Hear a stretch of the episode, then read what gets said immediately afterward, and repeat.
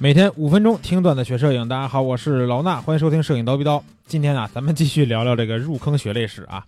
这上一集咱们聊完买相机的那个事儿以后，很多人就微信上跟我说，赶紧更新你的聊镜头的这个事儿啊。这个故事要坚决这个坚持贯彻这个讲下去的思想，不能讲到一半就刨坑就不讲了啊。所以呢，咱们说说啊，上一集呢我说了买相机对吧？最后纠结半天买了个五零 D。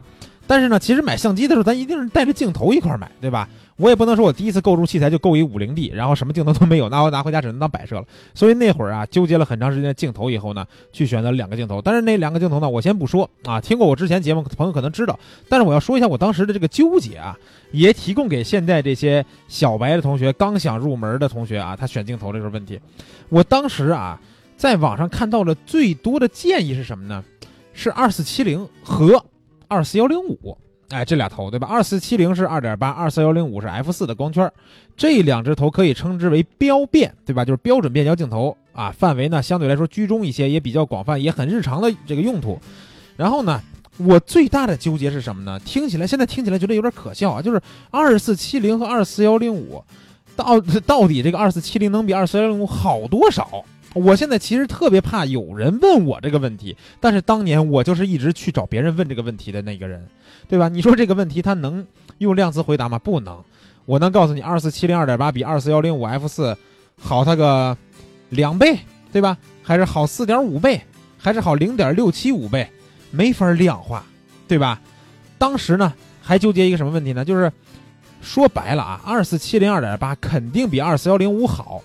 这一点呢，大家都知道，对吧？但是呢，我们考虑的是什么？是二四幺零五它到底够用不够用？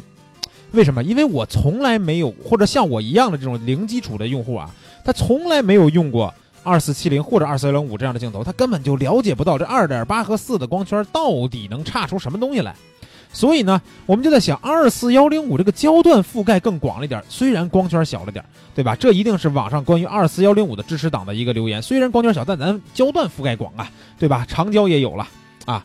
然后呢，如果支持二四七零，这一定就会说，那光圈二点八比 f 四要大整整一档，对吧？这一档可以得到什么什么东西？虽虽然那会儿我也看不懂他说的是什么啊，但是我就觉得说光圈大肯定是厉害，对吧？那这时候呢，就出现问题了。二四七零二点八和二四幺零五到底选哪个呢？其实啊，有钱的都选二四七零了，对吧？就是一个预算问题。现在咱们都明白了呀，明白以后肯定知道就是一个预算问题，对吧？那当时呢，肯定不这么想啊，当时肯定想的是，哎呀，能省点钱更好，对吧？我要是二四幺零五能解决的话，我还能再加一支别的镜头呀，对吧？二四七零我没没记错的话，当年应该是卖。一万出头啊，一万一、一万二这么一个价格。然后呢，二四幺零五的话，可能是在五千多。所以你看啊，它贵了整整一倍，而且真的是能贵出另一个镜头的钱来。所以呢，当时我在想的就是二四幺零五，我不如再加它个定焦镜头。哎，这样呢，又有他们所谓的这个光圈大一点的这个镜头。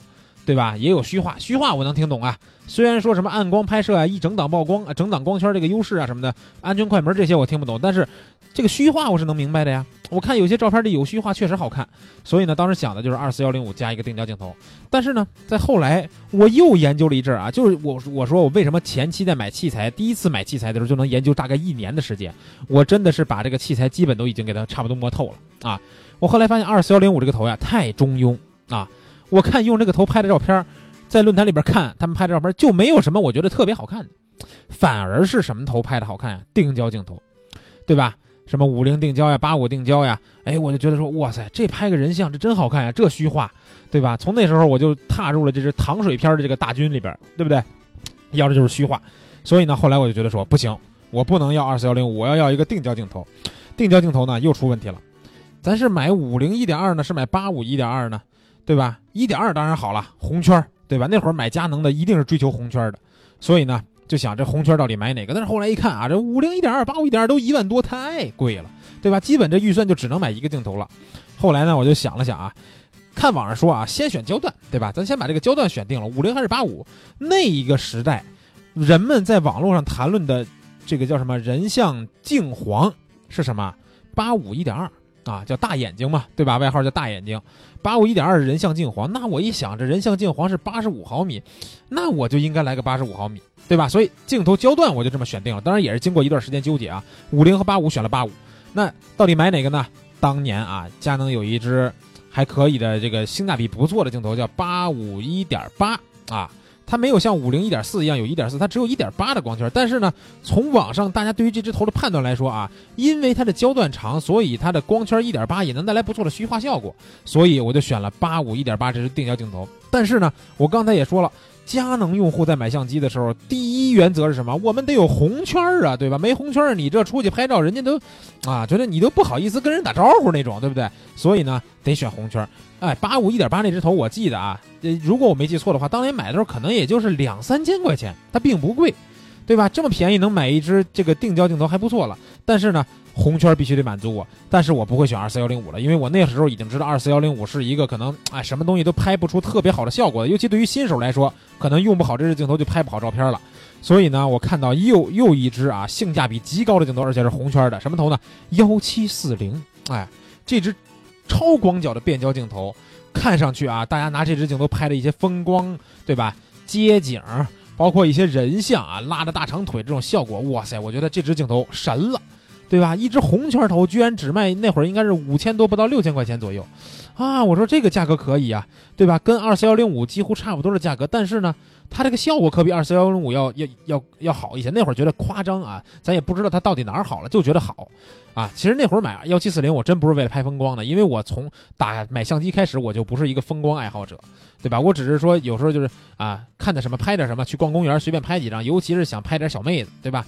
所以呢，最后定了两个镜头，八五一点八和幺七四零 f 四这两只镜头啊。那关于买完相机和镜头以后呢，我是拍了点什么？怎么学习？怎么进步的呢？我第一堂课又是学的什么呢？咱们留到下一期聊。这期先聊到这儿，咱们下期见。